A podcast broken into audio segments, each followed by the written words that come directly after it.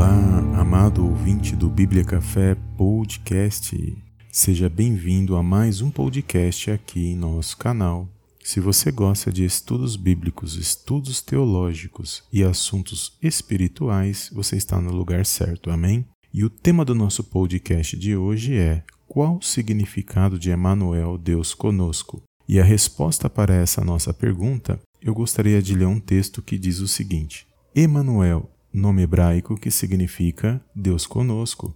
A profecia de que o próprio Deus nasceria como homem e habitaria conosco aparece em Isaías capítulo 7, versículo 14, e foi feita cerca de 700 anos antes de Cristo. O sinal único para que todos pudessem distinguir que aquele humano que nasceu é o próprio Deus seria a geração sobrenatural no ventre de uma virgem, sem a semente do homem, e isto já estava profetizado por Deus desde o Éden. Gênesis capítulo 3, versículo 14. Jesus foi gerado pelo Espírito Santo, Mateus 1, versículo 18. E isto foi explicado pelo anjo a José em sonho, Mateus capítulo 1, 19 a 24. Jesus, depois de viver conosco durante 33 anos e meio e cumprir a sua missão, salvar o povo dos seus pecados, subiu aos céus e se despediu com as palavras que comprovam que ele é o Emanuel, que diz assim: E eis que estou convosco todos os dias até a consumação dos séculos. Evangelho de Mateus, capítulo 28, versículo 20. Amém, amados. Então, em Jesus se cumpriu a profecia que diz que, que o próprio Deus nasceria como um homem e habitaria conosco. Em Jesus se cumpriu esta profecia. Amém?